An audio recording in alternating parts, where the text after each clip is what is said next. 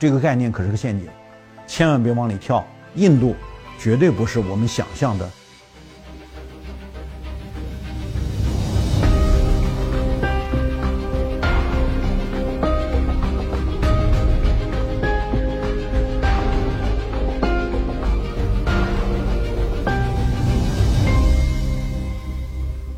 我是温铁军，大家好。我们下一讲呢，跟大家说一说印度的这个社会结构，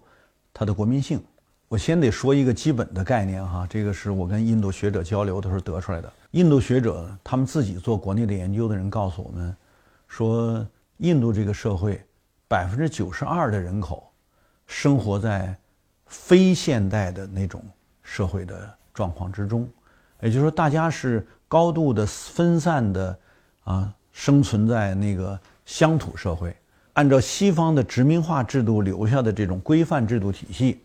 啊，那这个规范制度体系所能够影响到的人口只占印度社会的百分之八。他们从就业角度来说，说呢百分之九十以上的人处于灰色地带，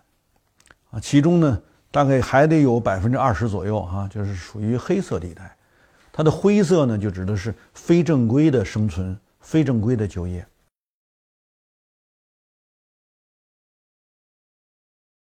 我们以我们到过的这些印度的贫民窟为例，比如孟买啊、德里啊，当年呢曾经都有印度的这个社会组织，他们在贫民窟有他们的工作据点，他们带我们深入到贫民窟中间去，它是一个庞大的经济体。后来我记得好像最近这几年吧，当北京要搞什么清除低端人口的时候，哈，也有学者在北京做过分析，说这个低端人群生存的这些大社区，基本上是自给自足的。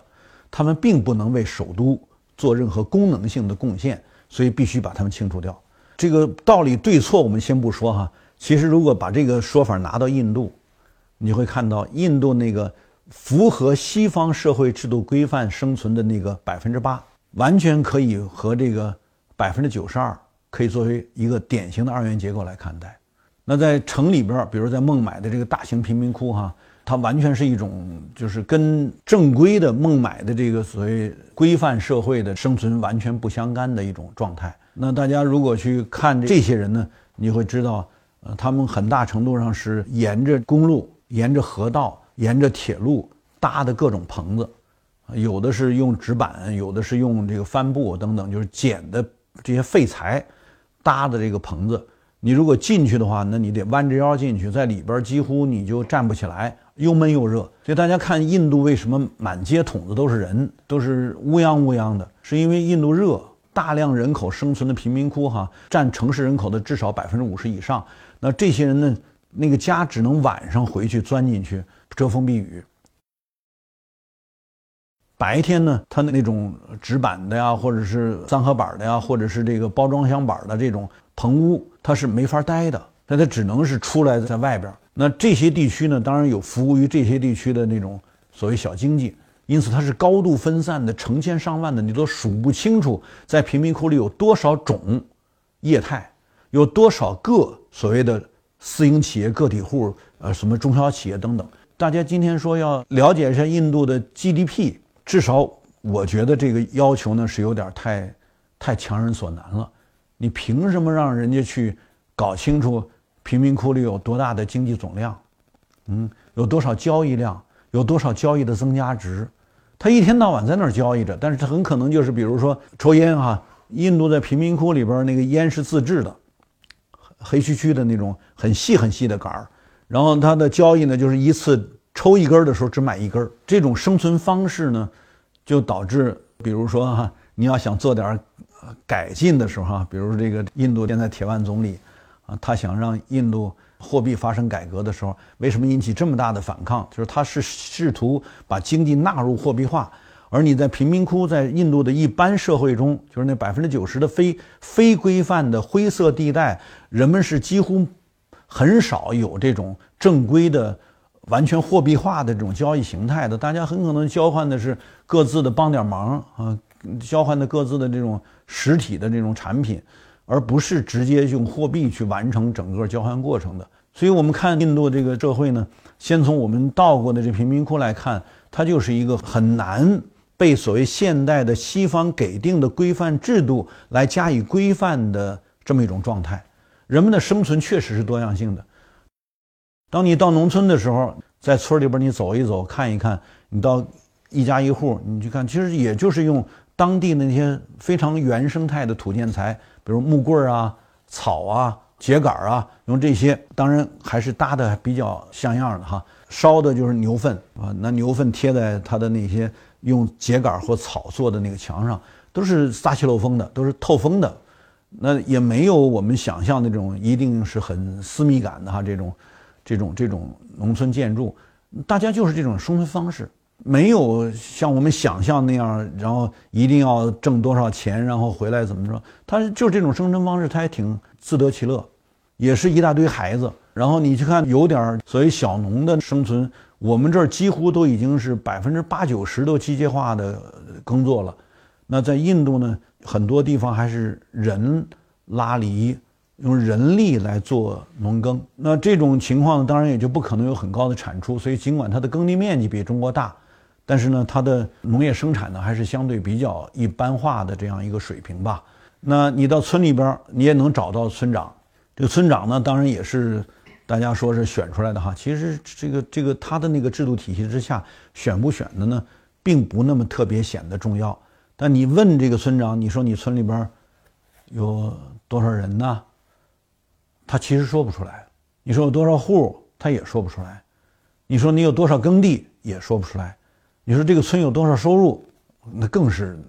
没法算。你怎么去算他的收入呢？他就是这样一种自然的生存状态，你怎么算呢？但其实人家每家每户你进去以后，人家其实就算是秸秆搭的棚子，人也弄得挺干净。人家那个地不可能有水泥地坪啊，也不可能烧砖去铺地面，人家就是土地。但是那个土地能做到什么程度呢？能做到能擦，就他打了地平的，他可能那个也是用某些米浆啊、石灰什么的，他毕竟是打了地平，他那地方他是晚上是要睡觉的。你白天进去的时候接待你的时候，你坐在那个那个那个地上，你站起来的时候，那个兔裤子上是不带土的，不是我们想象你坐在土地上，你站起来那就是满裤子都是土，不是那样的。人家生活也是非常认真的，还是很细致的。所以到过印度东西南北中的农村地区，你就别想再像在中国这样找到一个村书记，找一个村干部，然后你问他，他一口气儿就把数字全报给你。这种事儿在印度别想。所以我说，我们大多数的学者看印度的统计数据说话，呃，我都不参与讨论，是因为我觉得你们去看看，你们得知道那百分之九十人在灰色地带。人家印度自己的学者告诉你，我们甚至百分之二十几是在黑色地带。那黑色地带什么意思呢？就是被我们认为是所谓黑社会，但其实人家可能也是一种正常的方式。那就是他可能家族控制，很可能就是我们今天大家所说的这种叫 boundary labor，翻译成包身工还是翻译成奴工，就是他不是你们今天所看到的这种所谓市场经济条件下的劳动力的就业。它不是，它是一种人身依附型的这么一种社会关系，啊，所以把这些东西呢，如果要是你要想去做深入研究，那我想大多数这个西方学者恐怕也很难，就是进入到印度的这种土著社会啊。所以这是一种它客观存在的状态，然后你把这个说成是一个啊，这个十几亿人口的大国呀，不存在我们我们用一般教科书的概念。来来来，认识印度的经济社会状况的那个条件，所以你只有深入下去，你才能看得到它到底是怎么回事儿。那在这个这个这个这种现象、社会现象的背后，如果我们可以用一些现代社会的经济社会政治的这些学科理论去对它做做分析的话，你会看到，至少它官方认为它有百分之二十几的贫困人口，那是赤贫的。民间的认为百分之五十，你折中一下，大概百分之三十到四十左左左右。那你来看呢？其中可能主要的应该是贫困人口，呃，这些主要的贫困人口应该是无地的农村人口和进入城市，在城市的这个贫民窟的灰色地带生存的这些人口。那你如果把这些人，就是无地农民，在印度大概至少占到三分之一。有人说百分之三十八，有人说百分之三十四，不管是三十几吧，总之是三分之一左右的无地农民。这些无地农民是绝对贫困的。那如果你把进城在城市里边，嗯，大概占百分之五十城市人口的贫民窟人口也算上的话，应该说它的贫困率是非常高的，这大概应该是可以拿做比较的。但我想说的不是说的不是想说这些学科理论要研究的问题，我想说的是，印度不是一个我们想象的可以做呃发展的讨论的概念。说它是一个十三亿多接近中国人口的，就接近十四亿人口的什么啊大市场，它的呃潜力如何如何？这些说法呢，恐怕拿来写个什么研究报告或者骗骗那些想投资的商人，这个也许还是呃能写进去，但实际情况不是这样。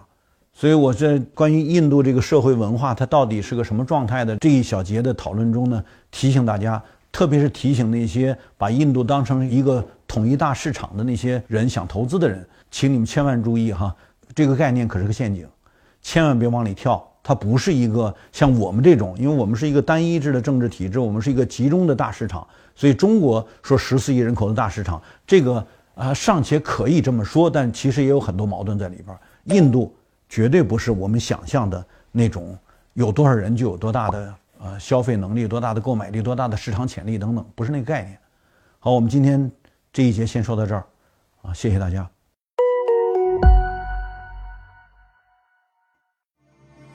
有多少人了解过去的老冷战？有多少人知道老冷战结束的时候，这个世界到底发生了什么？有多少人知道当老冷战结束转为后冷战时代的时候，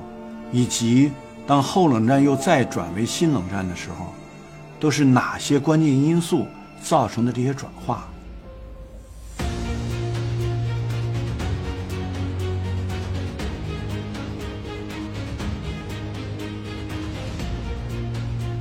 我是温铁军，欢迎来到我的观课堂。